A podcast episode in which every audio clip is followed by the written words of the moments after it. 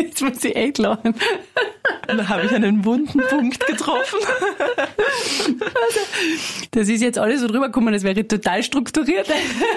Mein Mann wird gerade das Gegenteil sagen. Der Antenne Kärnten Podcast mit Valentina Brugger. Heute bei mir zu Gast ist die Aurelia Wenzel-Sieter. Sie ist Expertin in der Kärnten Netz GmbH, ein Tochterunternehmen der KELAG. Die Aurelia ist quasi unser Paradebeispiel für den Wiedereinstieg in den Beruf nach der Karenz. Sie hat zwei kleine Kinder zu Hause und bei ihr geht Karriere und Familienleben Hand in Hand. Gemeinsam mit der KELAG schauen wir uns das Thema Frauen in der Arbeitswelt ja aktuell genauer an und wir wollen Frauen inspirieren und ihnen Mut machen, dass man als Frau auch alles schaffen kann, auch wenn man zum Beispiel Mutter ist, wie die Aurelia. Damit starten wir auch direkt ins Gespräch und Aurelia, bitte erklär mir mal, was du als Expertin überhaupt so zu tun hast. Ich bin mittlerweile seit 20 Jahren bei der Kellag oder im Kellag-Konzern tätig. Ähm, habe angefangen als Ferialpraktikantin tatsächlich. Wir haben es dann gefragt nach einem Monat, ob ich bleiben will, neben dem Studium. Und habe dann neben dem Studium, dort damals noch im Wechselmanagement hat das geheißen, habe dort gearbeitet und habe dann die Möglichkeit bekommen, nach dem Studium im Marketing tätig zu sein. War dann circa zwei Jahre im Marketing, bis mir dann 2010 der Ruf sozusagen aus dem Netz ereilt hat. und dann bin ich in die, in die Netztochter gewechselt, also in die Kärnten Netz GmbH. Bin mittlerweile seit 13 Jahren jetzt im Netz. Und dort in unterschiedlichsten Aufgaben. Am Anfang habe ich Projektmanagement gemacht für ein großes 110 kV Leitungsbauprojekt. Habe dort die Techniker sozusagen unterstützt. Ich selber bin ja Betriebswirtin und habe dann äh, in weiterer Folge ein Team geleitet als Expertin. Das ist bei uns eine, Expertenrolle, ist bei uns eine Managementrolle, wo man nicht wirklich eine direkte Führungsverantwortung hat an sich, sondern eine Themenverantwortung und habe mich dort um Personal, Kommunikation und um organisatorische Agenten gekümmert für die Kärntennetz. Das war vor meinen Kindern sozusagen. Ich bin dann 2019 zum Leonhard Mama geworden und äh, nur 15 Monate später, recht rasant ist das, habe ich dann meinen Schlag. Schlag auf Schlag, ja, habe ich dann meinen zweiten Sohn bekommen, den Valentin. Und die halten mich mittlerweile auf Trab und haben es auch zugelassen, dass ich jetzt wieder in Teilzeit arbeiten kann. Seit mittlerweile zwei Jahren wieder. Mhm. Was genau hast du studiert? Ich habe Betriebswirtschaft studiert in Klagenfurt. Wie ist es überhaupt zur Studienwahl gekommen? Ich bin vorher Handelsakademie gegangen in Treibach-Althofen und ich wollte immer was Wirtschaftliches machen. Also ich wollte immer in die Richtung gehen. Mir hat das immer ein bisschen fasziniert, wie Unternehmen funktionieren. Und am Anfang, man, man nimmt das ja gar nicht so wahr. Man nimmt die Kellag als, als dieses große Unternehmen wahr, das den Strom bringt und die Energie bringt. Und ja, und, und das sind die mit den grünen Autos und so und die Monteure. Aber dass da dahinter äh, viel Administratives ist, viel kaufmännische Tätigkeiten, viel Organisation notwendig ist, viel Leute, die hinter PCs sitzen, die, die, die Kundenanfragen beantworten. Das ist dann in dem Moment gar nicht so bewusst gewesen. Und das geht einfach nur, wenn man, wenn, wenn man einen Job einmal macht. Zuerst war es eben dann im Marketingbereich. Warum ist es das nicht geblieben oder wolltest du einfach noch was anderes sehen? Ehrlich, mich hat die Technik immer fasziniert. ja. Wie der Strom in die Steckdose kommt, sagen wir mal so. Ähm, und, und wie man, wie man was baut, wie man, wie man, wie man Leitungen baut, das hat für mich was, was etwas Greifbares gemacht. Ja. Da war natürlich dieses Leitungsbauprojekt, das wir damals begleitet haben, das war sehr interessant und aufschlussreich für mich. Also es war sehr vielfältig. ja. Ähm, ja, wie kommt denn der Strom jetzt in die Steckdose? Wie Kann kommt der Strom in die? Steckdose? Über, über. so, jetzt werden wir die Techniker wahrscheinlich. Ich bin keine Technikerin, also.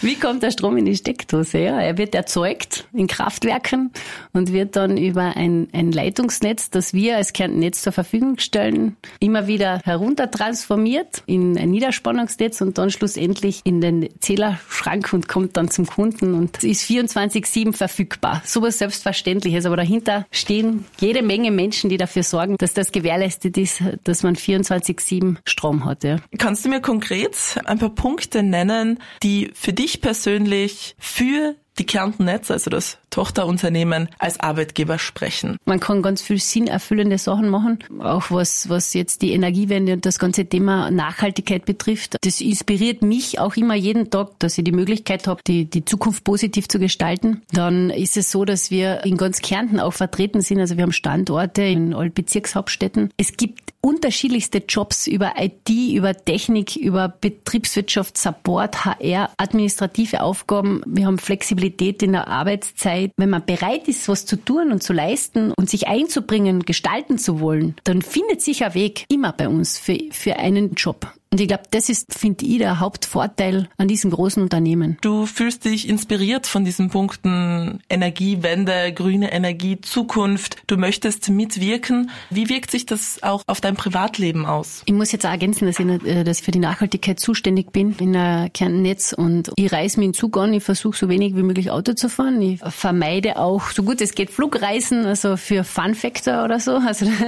für mich nimmt das schon sehr viel mit, äh, dass ich da, dass ich da gestalten gestalten kann. Ich bin für jetzt derzeit für Nachhaltigkeit und Organisationsentwicklung zuständig und da kann man schon sehr viel Impulse einbringen. Kannst du uns ein konkretes Beispiel von so einer Gestaltung geben? Meine Arbeit ist sehr konzeptionell auch. Also ich, derzeit äh, setze ich das äh, Nachhaltigkeitsmanagement in, in der KNG auf. Da geht es darum, wie man, wie man Nachhaltigkeit ins Unternehmen reinbringt, in die täglichen Prozesse, in die Geschäftsprozesse. In puncto Nachhaltigkeit, quasi die Nachhaltigkeit in die Firma einbringen. Hast du ein Beispiel aus der Vergangenheit, was vielleicht schon umgesetzt worden ist mit dem Nachhaltigkeitsgedanken? Haben wir das in diese Richtung verändert? Wir sind natürlich einerseits durch unsere Tätigkeit, dass wir ähm, Netze bauen, damit grüne Energie mehr oder weniger angeschlossen werden kann und zu den Kunden transportiert werden kann.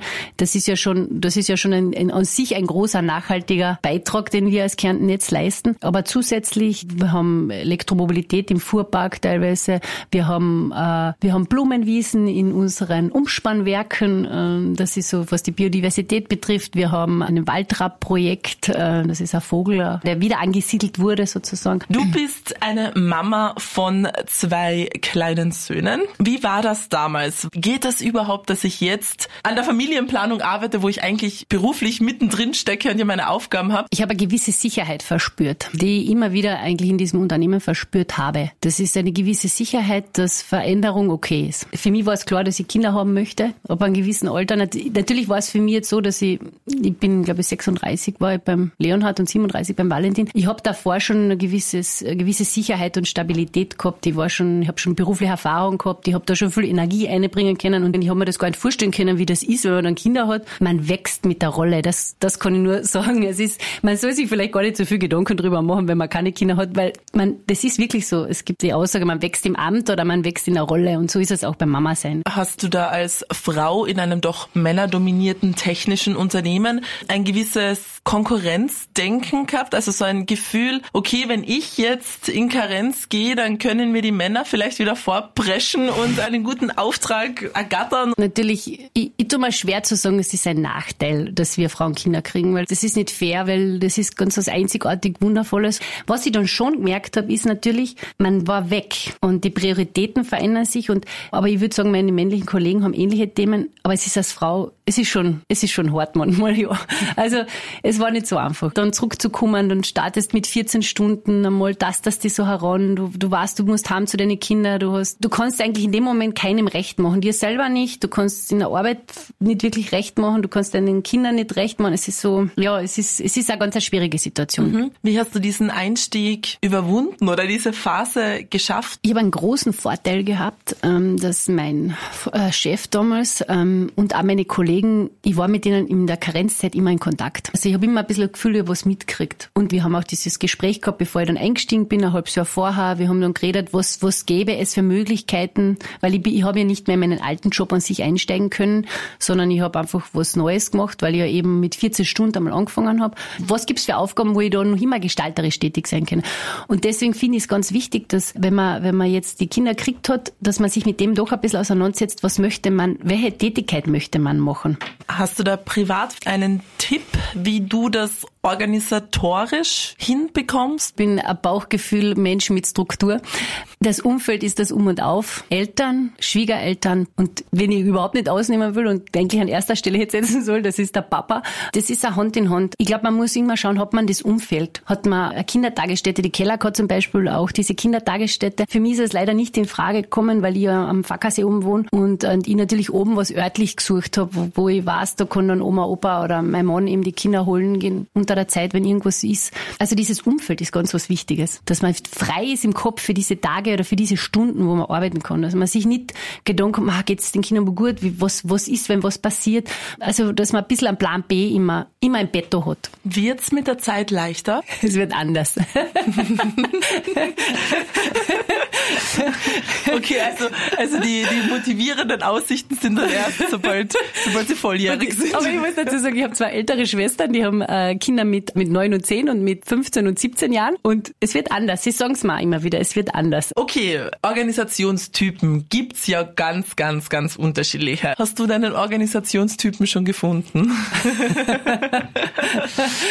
ich organisiere aus dem Bauch heraus. Ich, ich finde Struktur, grundsätzlich Struktur ist ganz was Wichtiges. Ähm, Struktur aber nicht im Sinne, dass ich durchgeplant bin. Ich habe gern freie Zeit zur Verfügung, weil ich glaube, das schafft Raum für, für Kreativität und für andere Gedanken und, und das ist mir etwas Wichtiges und das plane ich schon ein. Ich habe Kollegen, die arbeiten ganz stark mit IT-Unterstützung und manche machen es mit To-Do-Listen. Ich persönlich äh, habe immer so ein bisschen eine Mischung. Ich habe meinen digitalen Kalender, mit dem ich arbeite, wo ich sehr wohl privat als beruflich äh, darin kombiniere, weil es einfach leichter ist, das alles auf den Blick zu haben. Und privat versuche ich mich halt eben nicht so, so stark durchzuplanen, mhm. weil, ich, weil ich da diese freie Zeit, diese freie Zeitverfügung einfach genieße. Also unterscheidet sich da dein berufliches ja. Ich und dein privates ja, Ich ein genau, bisschen. Ja, mhm. ja. Jetzt ist die spannende Frage, muss der Partner der ähnlich ticken? Jetzt muss ich echt lachen. Da habe ich einen wunden Punkt getroffen. Das ist jetzt alles so drüber gekommen, das wäre total strukturiert.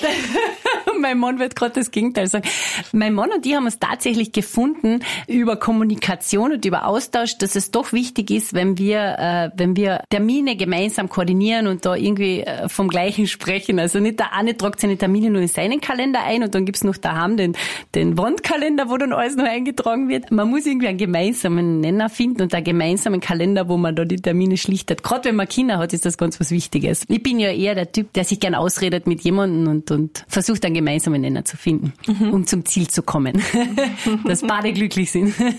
Beruflich gesehen, gibt's Ziele, die du dir noch gesteckt hast? Du hast ja auch schon viel ausprobiert und gewechselt, kannst wahrscheinlich dir weiterhin auch vorstellen, vielleicht nochmal ein bisschen in eine andere Richtung zu schnuppern. Ich kann mir immer wieder was vorstellen, dass eine Veränderung kommt. Äh, es tun sich immer wieder Chancen auf und da sind Frauen oft gut beraten, wenn man sagt, ja, wir, wir neigen oft dazu, dass wir die Chancen nicht annehmen oder sagen, ah, schaffe ich das überhaupt oder mache ich das?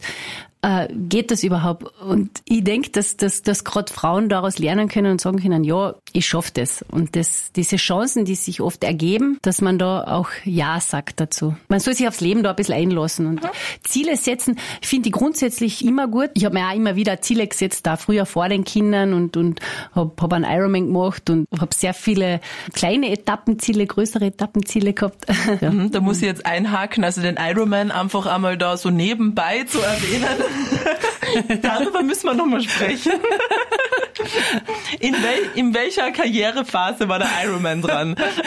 Den habe ich genau an meinem 30. Geburtstag gemacht. Ja. Mhm, das mhm. heißt noch vor den Kindern? Noch vor den Kindern, ja. Mhm. Ist vermutlich aber auch nicht einfach gewesen, da den Vollzeitjob mit den ja. sportlichen Zielen zu vereinbaren. Nein, war nicht einfach. Ne. Mindestens ein Jahr muss man sich ja täglich, ja, ernährungstechnisch, bewegungstechnisch auf diesen Tag vorbereiten. Das nimmt schon extrem viel Zeit in Anspruch. Oder? Ja, ja, es war schon, war, war viel Zeit, die ich damals auch zur Verfügung gehabt habe. Das geht, das ist am Wochenende, am Abend dann halt die Trainingseinheiten. Der Urlaub wird halt für Trainingslager verwendet und, und äh, lange Radeltouren, ähm, alles möglich. Oder im Winter dann Ergometer sitzen, drei Stunden oder so.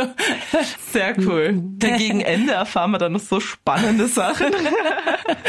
also man merkt, du bist eine Allrounderin, die aber auch an ihren Zielen festhält. Also wenn du dir was in den Kopf setzt, so wie den Berufseinstieg wieder aus der Karenz zurück in den Beruf, ja. oder der Ironman, keine Ziele sind zu weit weg, du machst das mhm. einfach, oder? Machen, angehen, tun. Es ist Denken und Tun, ja. Es ist das Denken darf man nicht ganz vergessen. Es ist, es ist, äh, das ist ganz was Wichtiges. Dann findet man schon einen Weg. Also es, es gibt immer irgendeinen Weg, es gibt immer eine Lösung und das ist mein, mein, mein Lebensmotto eigentlich auch, mhm. ja. Mhm. Ja, also auch wir Frauen können alles schaffen. Wir können alles und vieles schaffen, ja, wenn wir das wollen. Das ist doch ein, ein schönes Schlusswort sozusagen. Ja. Und Auch als Frau in der KELAG kann man alles schaffen.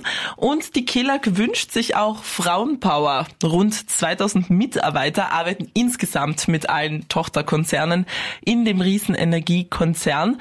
Ein Viertel davon sind inzwischen Frauen und es sollen auch gerne mehr werden. Aktuell sucht die KELAG aktiv nach engagierten Frauen. Mehr Infos dazu gibt's auf kelag.at oder auch auf antenne.at. Und ja, Aurelia, vielen lieben Dank. Ich sag danke. Der Antenne Kärnten Podcast.